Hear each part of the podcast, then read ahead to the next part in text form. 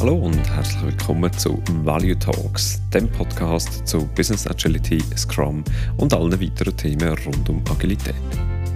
In Value Talks habe ich regelmäßig einen Gast im Studio und unterhalte mich mit ihm oder ihr zu einem Schwerpunktthema. Persönlich, direkt, authentisch. Mein Name Ari Biland.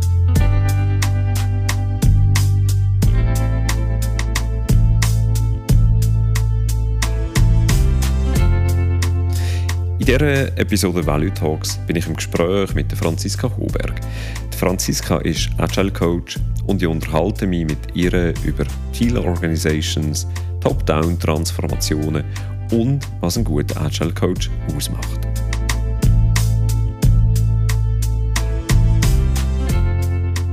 Die Value Talks Episode die ist äh, ein bisschen Experiment, auch äh, für mich und auch für meine Gesprächspartnerin Franziska Hoberg.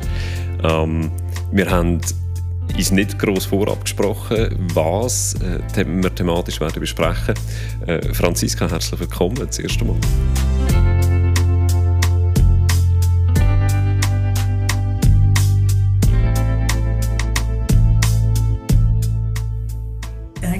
Ja, ich freue mich, hier sein zu dürfen. Äh, so eine Einstiegsfrage, oder was äh, mich spannend dunkt an, an dir oder an deiner Person, an deiner Biografie ist, äh, du bist jetzt aktuell bist du ja bei der, bei der Swisscom als Agile Coach tätig und du kommst aber auch aus einer ganz anderen Ecke. Du bist oder hast auf dem Landeskriminalamt mal geschafft. Wie kommt das, dass du jetzt als Agile Coach tätig bist? Ja, da hast du sogar auch ein bisschen äh, kriminalistisch recherchiert. Ähm, genau, ich war sogar beim Bundeskriminalamt in Deutschland. Ähm, du hast gefragt, wie es kommt, dass ich jetzt im agilen Setting unterwegs bin. Ne? Ich bin am überlegen, wie weit ich ausholen soll. Ähm, also um so zu alle, alle meine, also um das, mein Lebenslauf hat wirklich auf den ersten Blick nicht den roten Faden, den man vielleicht sonst von Lebensläufen kennt. Das ist so. Ähm, und alle Stationen, die ich durchlaufen habe und in denen ich Erfahrungen sammeln konnte, ähm, schätze ich sehr. Das mal vorweg. Äh, also auch meine zehn Jahre beim BKA in Deutschland. Ähm, wie bin ich zur Agilität gekommen? Also im Grunde war es, so, dass ähm, bei der Polizei und auch später noch ich immer wieder das Gefühl hatte, dieses System engt mich ein. Ich habe nicht die Spielräume oder die, die Räume zur Entfaltung, die ich eigentlich gern hätte. Also das System hat mich gefühlt immer wieder ausgebremst, ähm, weil zum Beispiel Leistung zwar anerkannt wurde, aber ähm, richtig honoriert wurde es nur, wenn man lang genug dabei war und so Geschichten. Oder man konnte gewisse Themen nicht machen, weil man ähm, weil man einfach an der falschen Stelle im System war und so Geschichten. Und, ähm, und äh, wenn ich da gerade noch eine Frage, die, äh, du hast vorher erwähnt, du bist zehn Jahre dort gewesen. Also das ist ja nicht, das ist ja nicht nichts, das dunkelt mir jetzt relativ lang an einem Ort, zehn Jahre. Ja, das ist, das ist halt Beamtentum und also es war auch ein Studium mit drin. Also man macht das Studium schon direkt bei der Polizei. Das heißt, drei Jahre waren davon in die Ausbildung investiert und sieben Jahre dann ähm, voll, also gearbeitet als äh, voll ausgebildete Kriminalkommissarin. Ähm, das ist nicht kurz und das liegt schon daran, dass es ein, so ein Job ist, wo man nicht einfach so rauskommt und den wechseln kann, weil den gibt es in der Privatwirtschaft so nicht. Und die, diese Vorstellung, ja, was kann man denn damit woanders machen, die muss man auch erstmal entwickeln. Und äh, bei mir war es so, dass ich überlegt habe, ja, was kann ich vielleicht noch außerhalb auch zusätzlich machen. Ich hatte über ein Studium nachgedacht, weil ich gemerkt habe, eigentlich ist das System zu eng. Ich hätte, wahrscheinlich wäre mein nächster Schritt gewesen, wenn ich geblieben wäre, dass ich ähm, intern versucht hätte, Karriere zu machen und äh, hätte mich dann, das heißt höherer Dienst, also ich hätte intern nochmal studiert und hätte so mich für Führungspositionen angeboten. Das wäre, glaube ich, der Weg gewesen. Und es kam anders. Genau, was hat denn dazu geführt, dass du dann wirklich Agile Coach geworden bist und jetzt nicht irgendwie als, ähm, ich weiß nicht, wie sagt man, äh, äh, Polizeichefin äh, oder äh, Landeskriminal, äh, Landeskriminalamtschefin unterwegs bist. Wie bist du denn zum Agile Coach gekommen bei einem Schweizer Unternehmen? Das ist durch ein Studium passiert. Ähm, ich habe nebenberuflich studiert. Ich habe einen Master in Wirtschaftspsychologie gemacht und ähm, den habe ich mir durch einen Wechsel zu einem Schweizer Arbeitgeber ermöglicht. Ähm, also, das, den, also Wirtschaftspsychologie gab es damals noch nicht so als Studium, vor allem nicht als konsekutives Studium, das heißt ohne Psychologie im Vorstudium. Und das war einer der ersten Studiengänge, dann auch noch berufsbegleitend und da habe ich dann zugegriffen. Ich habe damals, als ich ähm, zur Polizei gegangen bin, hätte ich die oder hatte ich einen Studienplatz auch für Psychologie. Ich habe mich dann aber dagegen entschieden und äh, so bin ich dann irgendwie doch wieder back to the roots. Ähm, und in diesem Studium bin ich dann das erste Mal mit dem Begriff der Agilität und mit dem Begriff von New Work in Berührung gekommen. Und es gibt ja im Studium, äh, in den einzelnen Modulen gibt es ja immer so Leselisten und dann so Vorschläge, was man noch so lesen könnte oder sollte, wenn es einen interessiert. Und das war das erste Modul, wo ich wirklich aus dieser zusätzlichen Leseliste mir Bücher gekauft habe und die gelesen habe. Und ich war fasziniert, weil ich habe in diesen Büchern habe ich ähm, Dinge gelesen, und es haben sich mir die Welten erschlossen, die ich immer gesucht habe. Also da stand was von Organisationsformen, von denen ich schon gehofft hatte, dass es sie gibt, die ich aber nie selber erlebt habe. Und so mhm. habe ich die Welt zumindest mal auf Papier gesehen und habe dann gewusst, ah, die gibt's. Und dann war klar, irgendwie muss ich meinen Weg da hineinfinden. Ja, ja, ja. Was hast du denn für Organisationsformen erhofft, die du dann eben entdeckt hast mit der Literatur, dass, es die wirklich auch gibt?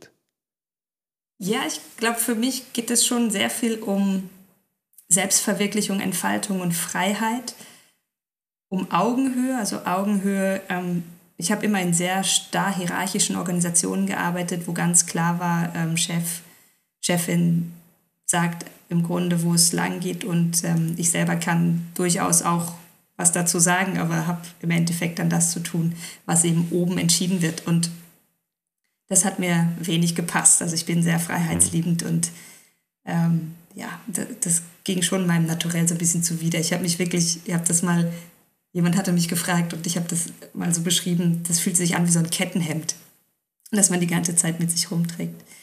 Äh, und diese Organisationsform, also vielleicht sollte ich das Buch noch nennen, was mich am meisten inspiriert hat zu dem Zeitpunkt. Das war von Lalou, Reinventing Organizations.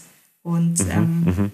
Es gibt da den Ausdruck der Teal Organizations und die hat er untersucht und beschrieben. Und die haben eben genau das gemacht. Also da haben sich Chefs zum Beispiel hingestellt und haben gesagt, liebe Mitarbeitende, wir sind in einer Krise, ich weiß auch nicht mehr weiter, ich brauche euch äh, wir müssen jetzt zusammenhalten. Und dann haben sie äh, eben durch diese Transparenz und Offenheit, haben sie zusammen neue Lösungen entwickelt und konnten auch größtenteils die Firmen wirklich äh, durch die Krise retten und danach völlig neu wieder durchstarten oder sind ähm, Marktleader geworden oder haben einfach eine Unternehmenskultur geschaffen, die, ähm, die eine Wohltat ist für die Mitarbeitenden und auch für, für die Kundschaft. Mhm. Also wo alle irgendwie gewinnen und, und sie überleben. Also es ist ähm, Überleben im Sinne von, sie sind wirtschaftlich ähm, gut aufgestellt. Mhm. Etwas, was der, wo der Lalo ja erwähnt in dem Buch, ist, dass je größer die Tragweite von Entscheid sind, desto mehr Leute muss man ähm, involvieren in, in die Entscheid. Und das ist ja nach wie vor nicht das, was wir sehen in vielen Organisationen. Also ein aktuelles Beispiel, ähm, ein Credit Suisse zum Beispiel, oder wo eine Strategie-Review einmal mehr macht und dort ganz bestimmt nicht möglichst viel von der Belegschaft involviert. Was reizt dich denn daran, in äh, ich kenne Swisscom nicht aus eigener Erfahrung, aber was reizt dich daran, deine Lebenszeit zu investieren in so etwas, Organisationen dann vielleicht doch ein Stückchen weit zu verändern? Ja, ich glaube, ich möchte, ich möchte, dass alle das erleben dürfen. Ich möchte, dass alle, die in der Firma arbeiten, erleben, was diese, was diese Freiheit eigentlich Tolles ist. Also ich weiß, dass die auch Angst machen kann und von heute auf morgen Schalter umstellen ist auch nicht gut. Ähm, das ist, es bedarf, also ich meine, ich bin, ich, ich möchte das aus mir heraus ähm, und ich kann durchaus nachvollziehen, wenn, wenn andere das ähm, nicht wollen. Und deswegen braucht es sicherlich auch eine langsame Heranführung und ähm, gleichzeitig bin ich überzeugt davon, dass es sehr viel mehr möglich macht. Also für einen als Individuum, dass man wirklich seine Stärken stärkt, ähm, dass man in ihnen aufgeht, in der Arbeit, die man macht, aufgeht. Also man muss nicht zur Arbeit gehen und denken, ja, das ist halt mein, mein Broterwerb, also ich kriege einfach Geld dafür und, und das ist die Gegenleistung, sondern dass es eigentlich viel, viel mehr ist. Also man kann viel mehr daraus ziehen, das glaube ich. Und ähm, ich meine, natürlich, wenn die Mitarbeitenden mehr daraus ziehen und äh, so auch mehr reingeben, weil sie einfach in ihrer Stärke sind, in ihrer Kraft, sage ich mal. Natürlich profitiert auch eine Firma davon, weil es dann einfach läuft. Ja, ich muss mir dann wahrscheinlich manche Gedanken gar nicht mehr machen. Ich muss mir dann andere Gedanken machen. Ähm, ich glaube, dass, also für mich ist das ein sehr befreiendes Gefühl gewesen zu sehen, dass es das einfach gibt und jetzt auch erleben zu dürfen, es funktioniert in der Praxis. Also das muss man auch dazu sagen. Äh, ich habe es nicht nur, also es ist kein Märchen, sondern äh, ich kann aus eigener Erfahrung berichten, ähm, ja, es funktioniert auch in der Arbeit. Also mein Team zum Beispiel funktioniert genauso und äh, Teile von Swisscom funktionieren so. Und den mhm, Rest mhm. möchten wir gerne dahin entwickeln. In meiner Erfahrung aus der Vergangenheit ist mir es häufig so, so vorgekommen, wenn ich mit Leuten äh, zu tun hatte, die noch nie nur annähernd in so einem agilen Team oder in einem agilen äh, Setting geschafft haben. Ähm, und ich ihnen von den Vorzügen probiert habe zu erzählen davon, dass mir äh, so ein Stück weit vorkommt, ich, ich würde in einer Person, die noch nie gesehen hat, eine Farbe probieren erklären. Ähm, ich weiß nicht, wie das ist, aber ich stelle mir so vor, mir sind mir so vorgekommen, es hat gar keinen Anknüpfungspunkt. Also gar keinen Erfahrungsschatz ähm, bei so einer Person, wo man könnte irgendwie anhängen und schildern, wie eben dann, welche Vorzüge und welche äh, positiven Effekte das eben so eine agile Zusammenarbeit können haben. Hast du ähnliche Erfahrungen gemacht? Ja, auch. Also ich, ich eben, ich kann das, ich habe ja schon eingangs gesagt, ich kann das nachvollziehen, ähm, dass nicht alle einfach nur, wenn sie es lesen oder davon erzählt bekommen, dass sie dann direkt Feuer und Flamme sind, weil wir sind auch alle lange Jahre in, in Unternehmen unterwegs, ähm, wo nicht alle Versprechen eingehalten worden sind, wo ähm, viel bestraft wurde, wenn Fehler gemacht wurden. Und wenn man dann, also Agilität bedeutet ja auch ähm, Selbstverantwortung zu übernehmen äh, eigenverantwortlich zu sein. Und wenn bisher viel bestraft wurde, wenn ich äh, einen Fehler mache und Verantwortung übernommen habe, dann habe ich vielleicht wirklich keine Lust da reinzugehen und zu sagen, ja, warum sollte ich das jetzt tun? Und dann einfach überzeugen und davon reden, ich glaube, das hilft schon nicht. Ähm, ich glaube, es geht, also erstens geht es nur in kleinen Schritten dann, also auch zu gucken, ja, was, was wäre denn ein kleiner Aspekt, den die Person vielleicht gerne ändern würde und dann gucken, wie kann man den ändern. Und in der Regel geht mehr, als man denkt. Also in der Regel hat man mehr Einfluss um das, was um einen herum passiert, ähm, ja, als man so, wenn man, wenn man drin sitzt, äh, sieht. Das habe ich schon oft erlebt. Ähm, und dranbleiben. Und natürlich, es braucht eine gewisse Offenheit und eine gewisse Neugierde. Und wenn man am Anfang vorsichtig ist, darf man das auch sein. Das möchte ich niemandem absprechen. Man darf das auch, man darf auch kritisch sein. Was ich mir wünschen würde, ist ähm, so Freude am Ausprobieren. Also mhm. einfach mal gucken, mhm. was passiert. Einfach mal drauf einlassen und gucken, was passiert. Das kann, glaube ich, schon helfen, sich mit dem Thema so ein bisschen anzufreunden. Und auch, also die Transformationen, die laufen, die sind ja vielfach auch nicht ähm, super toll, wenn also die kommen dann auch teilweise top-down, so wir machen das jetzt, wir werden jetzt agil, unser Management hat eine Woche Schulung gehabt, wir wissen jetzt, wie es geht. Ähm, sowas gibt es ja auch und von daher bin ich auch vorsichtig. Ähm, es gibt Gründe, warum die Menschen kritisch dem gegenüberstehen. Und Veränderung ist immer, ist auch immer eine Herausforderung. Ja, Veränderung bedeutet irgendwie, ich verlasse meine Komfortzone Ich weiß, also ich habe mit Unsicherheit zu tun und das löst Widerstand aus. Mhm, mhm. Wenn du von Transformation redest, ich habe gerade letzte eine Episode Value Talks aufgezeichnet zu, äh, zu genau dem Wort Transformation. Und aus meiner Sicht ist das wie für das, was wir in unserer Arbeit eigentlich machen, äh, ein falsches Wort, weil eine Transformation suggeriert, es gibt irgendwann einen Endpunkt. Also wir sind jetzt bei Punkt A und dann transformieren wir zu Punkt B und dann sind wir dann dort und dann läuft dann alles anders. Und ich glaube nicht, dass es einen Endpunkt gibt, sondern ich sehe das eher als eine, als eine Reise eigentlich an, wo wir eben genau das brauchen, was du vorher angesprochen hast, nämlich Neugier und Offenheit, ähm, noch einen Schritt zu machen. Und ist so gesehen auch eigentlich nicht damit zufrieden geben, dort, wo wir stehen. Ähm, also von dort her, Transformation, aus meiner Sicht, mh, mm, äh, ein Wort, man äh, sollte vorsichtig sein damit. Äh, wie siehst du das? Äh, du brauchst Transformation, das Wort. Ähm, genau. Also Gibt es für dich einen Endpunkt in so einer agilen Transformation? Also ich war eben fleißig am Nicken, als äh, Ari erklärt hat, was er unter Transformation versteht.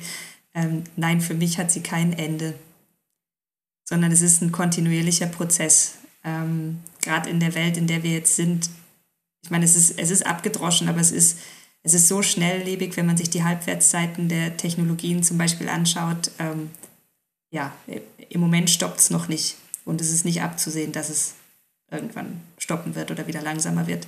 Äh, und von daher ist die Devise, die wir auch ähm, für, also die wir in der, ich, ich nenne es jetzt nochmal so, die wir in der agilen Transformation für Swisscom haben, ist ähm, Swisscom bereit machen für die kontinuierliche Veränderung.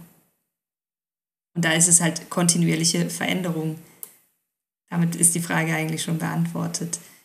Es wird immer weitergehen. Also ich glaube, generell ist es so, ich meine, es gibt die verschiedenen Konzepte, die verschiedenen Change-Konzepte, ja, wo man irgendwie ähm, einen ersten Freeze, dann einen Defreeze und dann einen Refreeze und äh, irgendwie man stoppt. Und ich weiß, also vielleicht war das mal eine Wahrheit. Ich weiß nicht, ob ich das noch erlebt habe. Also ich, ich kenne mhm. die Konzepte, ich habe die noch gelernt, auch im, äh, im Studium. Ähm, mhm. Und vielleicht gibt es das für kurze Momente, ja, dass man immer kurze Momente der Stabilität hat. Ähm, und dann geht es irgendwie weiter, weil irgendetwas passiert oder man, man merkt, ah, anders ähm, kann man es vielleicht doch noch besser machen. Es ist ja immer ein Ausprobieren. Also ich, oder eigentlich habe ich das auch schon in, in den ähm, mehr hierarchisch organisierten äh, Strukturen gemerkt. Es gab immer wieder Reorganisation. Und man mhm. ging eigentlich mhm. immer so von, von einem ins nächste. Und es war immer so ein Hin- und Herpendeln zwischen, ähm, ja, eigentlich zwischen zwei gleichen Sachen. Ja, ja. Ja, und ja. mal irgendwie war man im einen Extrem und dann dachte man, ah nee, das ist jetzt doch nicht mehr gut, jetzt geht man wieder äh, in was anderes. Hat es dann, hat gesagt, das sei jetzt neu, aber im Grunde war es dann irgendwie das, was beim vorletzten Mal reorganisiert wurde. Und ich genau, es, ja. Äh, mich erinnert es auch, oder hat es einmal, weil ich, ich, teile die Beobachtung äh, von dir, äh, mir hat es einmal auch so ein bisschen an Modetrends erinnert, oder? Also dann, es ist wie so ein Recycling von Sachen, die vor ein paar Jahren mal en vogue sind. Die sind dann aus, dem, ja, aus der Mode gekommen. Und dann geht man aber gleich wieder in die Richtung, oder in die Finanzbranche beispielsweise, das Allfinanzthema.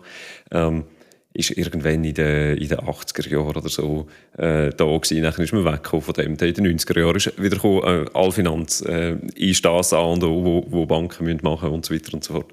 Ähm, also ich, ich sehe das genau gleich. Ja, ja. ja spannend. Was hast du denn für ein anderes Wort? Also du hast ja vorhin gesagt, Transformation passt gar nicht. Ist es einfach Organisationsentwicklung oder, oder also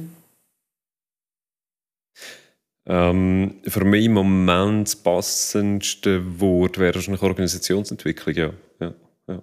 Ähm, Reis, denke mich, ein bisschen esoterisch, um ehrlich zu sein eine Organisation, die auf einer Reise ist, dass verkennt für mich ein Stückchen, mindestens von der Semantik her, äh, so die ökonomische Realität, wo sich ein, ein gewinnorientiert, gewinnorientiertes Unternehmen bewegt. Ähm, Organisationsentwicklung am ehesten, weil dort auch für mich so die, die Perspektive reinpasst, dass eine Organisation auch wie ein, äh, ein lebendiges System ist ähm, wo sich entwickelt. Und wir wissen nicht genau, wohin dass sich das entwickelt. Ähm,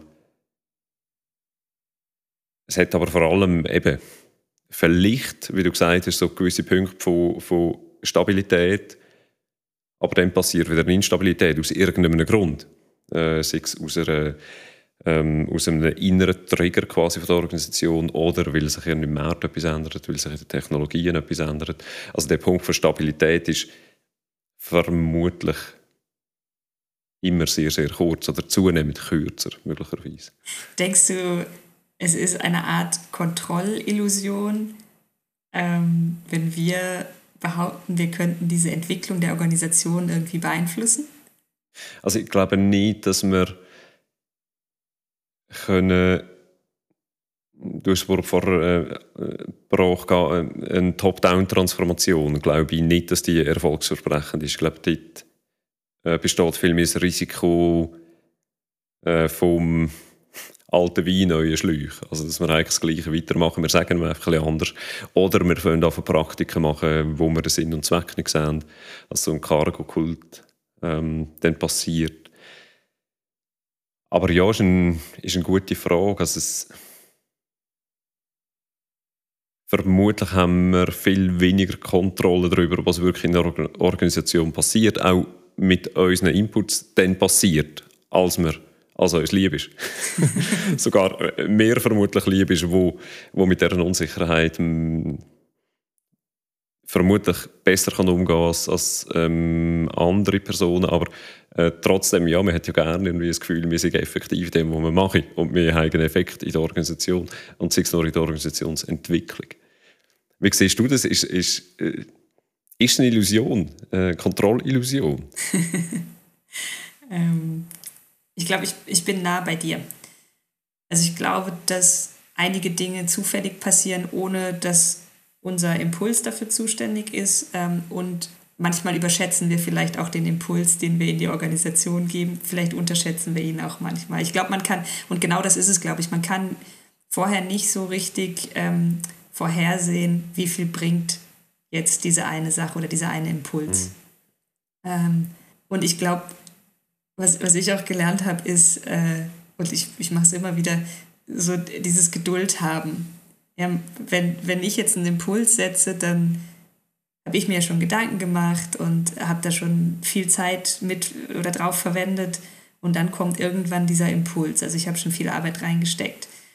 Und dann kommt eine riesengroße Organisation und diese riesengroße Organisation wird in dem Moment, wo ich aber schon lange drüber nachgedacht habe, mit diesem Impuls konfrontiert, erlebt ihn und darf dann etwas damit machen. Und äh, manche erleben ihn halt viel, viel später. Und also quasi bis etwas wirkt, also bis da irgendetwas mit passiert, dauert das einfach ewig, je nach Größe der Organisation natürlich viel, viel länger. Und ich glaube, da bin ich einfach auch oftmals sehr schnell. Also, dass ich so sage, oh ja, ich möchte jetzt weiter zum nächsten, ich habe jetzt einen Impuls gesetzt. Und die Organisation hat irgendwie gerade so, was ein Impuls, wo, wo war der? Ähm, ja, und von daher dürfen wir, glaube ich, da, oder darf ich mir da ein bisschen mehr Langsamkeit mhm erlauben, was das angeht. Und es fällt mir schwer. Es gibt so viel zu tun, da sind so viele spannende Themen und so viele tolle Sachen und ich möchte sie alle ausprobieren. Und, ja. ja, es ist, letztendlich geht es ja vielleicht auch um eine Frage von Korrelation und Kausalität.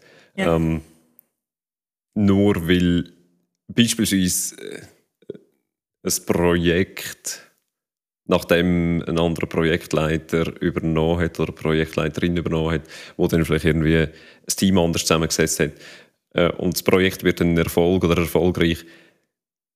Das ist zwar eine Korrelation, aber nicht zwingend eine Kausalität. Und vermutlich vermischen wir die zwei Aspekte gerade auch in der Organisationsentwicklung. Ähm, oder auch eben organisatorischer Prozess, äh, wie beispielsweise Budgetierung und so weiter, vermischen wir die zwei wahrscheinlich viel, noch viel zu häufig. Und ich schließe mich dort rein. also auch genau aus dem Grund, du sagst, ja, äh, ich habe jetzt einen Impuls gesetzt und der hat ja funktioniert. Äh, wir wissen es aber eigentlich nicht genau, ob er wirklich funktioniert hat. Genau, da dürften wir dann wahrscheinlich wissenschaftliche Studien zu fahren, ähm, was denn da jetzt genau gewirkt hat und wo denn die Korrelation ist. Ja. Äh, genau, ja, genau. Und dann aber trotzdem nicht allzu bürokratisch werden und vor allem nicht allzu träge werden. Genau, genau. Das sind die Herausforderungen, ja. ja. Jetzt, ich rede immer wieder auch mit Personen, die sich überlegen, so in, die Richtung Agile Coaching sich zu entwickeln. Sei es, dass sie ähm, bereits jetzt in einem kaufmännischen Bereich unterwegs sind, aber zum Teil komplett quer einsteigend. Ähm, und mich würde noch interessieren, was würdest du diesen Leuten empfehlen? Wie, wie können sie in diese Richtung sich entwickeln? Einfach machen. ähm, also ich meine, ich bin, ich bin ja so eine Quereinsteigerin, muss man ja ganz deutlich so sagen. Und ähm, ich habe vielleicht das Glück, das, was mich in den, in den vorherigen Organisationen ähm, mir das Gefühl gegeben hat, ich bin da irgendwie nicht so richtig oder die Organisation ist nicht so richtig für mich. Ich glaube, das ist so ein ganz starker innerer Kompass, äh, so ein, vielleicht sagen manche Intuition oder Gefühl oder was auch immer, aber da ist ähm, da ist etwas, das, das mir so sagt, dass das ist richtiger oder es fühlt sich richtiger an. Und irgendetwas fühlt sich weniger gut an. Und das hat mir eigentlich die Richtung zur Agilität gewiesen. Und das ist auch jetzt mein, also ich lasse mich sehr viel auch ähm, davon leiten. Also ich ähm, kann sicherlich nicht alle Prinzipien auswendig runterbeten. Ähm, ich bin mir aber recht sicher, äh, wann ich sehr nah an dem Prinzip bin und wann nicht. Ich drücke es mal so aus. Und es gibt viele verschiedene Zugänge. Und ich glaube, was ich allen mitgeben würde, ist, wenn, wenn sie Lust dazu haben und das Thema reizvoll ist, ich kann allen nur sagen, geht, geht dem nach äh, und versucht es. Und ich meine, ich stand auch vor der Herausforderung, mein, wenn man meinen Lebenslauf äh, bis vor ein paar Jahren äh, gesehen hätte, dann stand da sehr, sehr viel von Sicherheit und ähm, Ermittlungen und Polizei und so drin. Äh, ja, ich habe dann ein Studium gemacht. Ich habe noch eine Ausbildung auch zum systemischen Coach vorher schon gemacht. Ich habe auch ein Zertifikat als Scrum Masterin. Und trotzdem sind es nicht die Zertifikate und Ausbildungen, die letztendlich ausschlaggebend sind, zumindest nicht für mich, sondern es ist wirklich eher die Person und das Mindset, das sie mitbringt. Und ich bin überzeugt, dass alle, die wollen, das lernen können. Und wer Lust hat, soll das unbedingt ausprobieren. Und ähm, ich hoffe, dass es ähm, immer mehr da draußen gibt, die auch genau nach dem Prinzip zum Beispiel rekrutieren und sagen, ja, sie geben Leuten eine Chance, nicht weil sie einen astreinen Track Record haben in irgendwelchen agilen Arbeitsformen, ja, sondern weil sie den Drive mitbringen, die Motivation mitbringen und das Mindset mitbringen, um genau in dem Thema Erfolg zu haben oder erfolgreich zu sein. Ähm, und von daher bitte probiert es aus. Also lasst, meistens sind es ja die eigenen Schranken und die eigenen Glaubenssätze im Kopf, die, die einem dann sagen, ja, nee, das, das schaffst du, also na, da, da kommst du nicht ran. Mhm, Doch, ich mhm. glaube, das geht. Ich habe es selber erlebt. Ja, und ja. ja, einfach machen. Ja. Was macht aus deiner Sicht ein, ein guter äh, Agile Coach aus? Die Frage habe ich neulich mal gestellt bekommen äh, im Rahmen von einem Interview für eine Masterarbeit, war es, glaube ich. Also eine Abschlussarbeit von einem Studium. da habe ich gesagt, boah, das, sind so, das sind so viele Facetten und Aspekte. Ich glaube, es kommt immer so ein bisschen darauf an, was braucht es in der Situation. Also sicherlich ist das eine gut beraten können, auch auf den verschiedenen Methodiken, die es gibt. Also erkennen können, äh, welche Methodik ist jetzt gerade vielleicht die richtige. Ähm, sollte ein Team vielleicht, weil der Arbeitstyp nicht passt, äh, von Scrum auf Kanban wechseln. Also solche Fragen sollte man auf jeden Fall beantworten können. Ähm, und dann auch sagen, warum. Ähm, man sollte sicherlich in der Lage sein, zu erkennen, also eine, eine scharfe Beobachtungsgabe, ähm, ist das Cargo-Kult, also du hast es vorhin erwähnt, Cargo-Kult ist, ich mache zum Beispiel alle Scrum-Events und ähm, wende das Framework in Anführungsstrichen perfekt an. Ähm, ich verstehe aber gar nicht, wozu ich das mache. Also den Sinn hinter den einzelnen Events verstehe ich nicht. Das bedeutet, es kommt eigentlich gar nichts raus. Ja, also das, was mhm. äh, Scrum stark macht, sind nicht einfach die Events, sondern ist eigentlich das äh, zum Leben erwecken dieser Events. Ähm, das muss ich erkennen können. Ähm, und mit den, also eine Beziehung zu den, zu den Menschen aufbauen.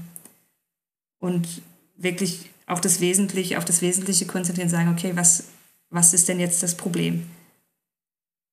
Wo geht es wirklich weiter? Und das ist auch, das ist immer wieder schwierig. Also immer wieder so dieses, was ist wirklich das Problem? Immer wieder fragen, lass uns noch mal gucken, was ist wirklich das Problem? Weil vielfach, also ich erwische mich selber dabei, es ist immer schöner, direkt in die Lösung zu springen und da etwas zu gestalten, als wirklich zu gucken, ah, Moment, welches Problem wollten wir noch mal lösen und passt diese Lösung jetzt gerade überhaupt auf das, was wir als Problem identifiziert haben.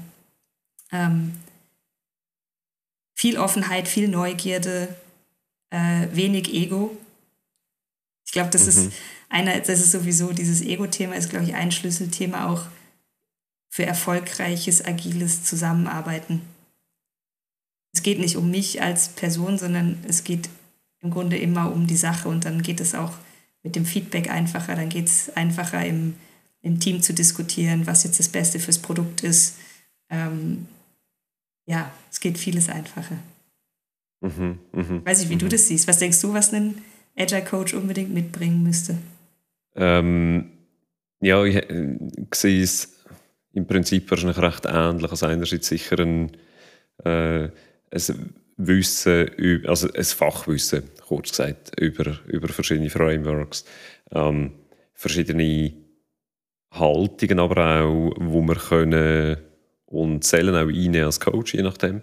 Äh, beziehungsweise eben als Scrum Master. Und Coaching ist eine von den äh, verschiedenen Haltungen, oder, wo wir dort können reinnehmen ähm, Und dann aber, glaube ich, schon vor allem äh, Sachen, die ich eher als Eigenschaften wahrscheinlich würde bezeichnen, als als Fähigkeiten, Eigenschaften im Sinne von ähm, Fähigkeit oder eben empathisch können sein, ähm, verschiedene Perspektiven können einnehmen, ähm, auch anerkennen, dass die Leute sich aus gutem Grund beispielsweise so verhalten, wie sie sich verhalten. Du hast das vorher kurz angesprochen, oder? Äh, dass ja, vielleicht ist man in der Vergangenheit ähm, irgendwie in die Wand gerannt, wenn man eine Veränderung will und hat durch das eigentlich so ein bisschen den Veränderungswillen ein Stück weit verloren. Also eine Fähigkeit, dass wir können die verschiedenen Perspektiven auch anerkennen und einsehen es sind nicht einzelne Menschen, die irgendwie ähm, schlechte Absichten haben, sondern es ist letztendlich ein, ein ganzes System, auch, wo ja sehr gut funktioniert. Ähm, vielleicht einfach mit gewissen Kosten, wo, ja, wo wir vielleicht nicht mehr unbedingt so würden wollen mittragen jetzt im Moment und wegen dem ein System eine Veränderung braucht. Ähm, genau, jetzt bin ich ein Stück weit abgeschweift. Also Fachwissen sicher, ähm, Empathie, Offenheit. Ähm, mir gefällt der Punkt sehr gut, wo, wo du angesprochen hast mit Fokussieren, Fähigkeit zu fokussieren. Das ist etwas, was man eigentlich so klassischerweise eher mit einem, mit einem Product Owner, äh, mit einer Product Ownerin würde äh, in Verbindung bringen. Das ist die Person, muss äh, fokussieren, was ist jetzt inhaltlich das nächstwichtigste. Aber ja, unbedingt äh, stimme ich dazu. Das stimmt eigentlich auch für einen Natural Coach äh, oder eine Scrum Masterin. Ähm, Im Sinne von, ja, genau wie du gesagt hast, was ist das eigentliche Problem, das wir jetzt als nächstes Wichtigste müssen lösen müssen und dort auch die Fähigkeit können haben, hinter Kulissen zu schauen.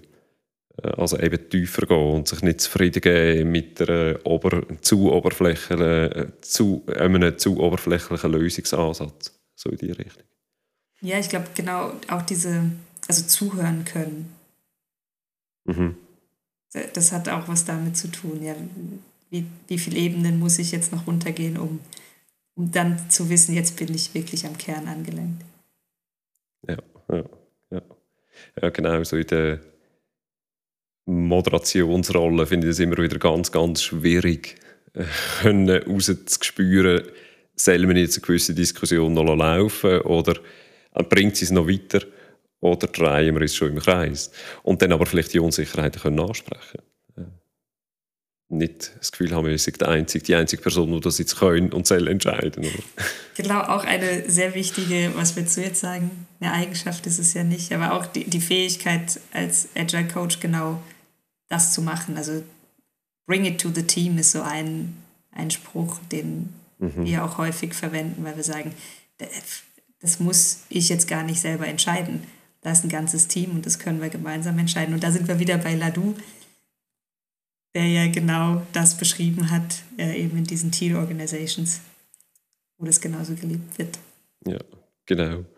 Und was, äh, was er auch sagt, was mir sehr gefällt, ist so die Arbeit als Ort zu sehen, wo wir als ganzer Mensch können erscheinen können. Ja. Und das ist das Bild, das ich immer wieder auch äh, im Kopf ein Stück weit, dass, dass ich mir eine Organisation wünschen wo wo es auch okay ist, gewisse private Themen beispielsweise können ansprechen können, transparent machen.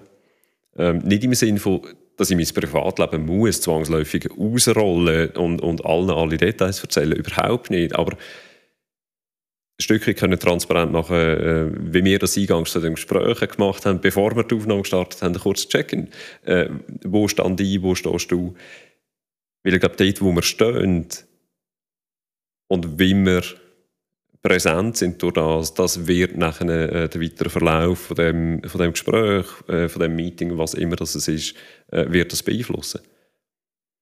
Und es nimmt es in meiner Erfahrung mindestens ein Stück weit das, äh, so ein das Gewicht von der Schulter äh, nur müssen funktionieren am Arbeitsplatz.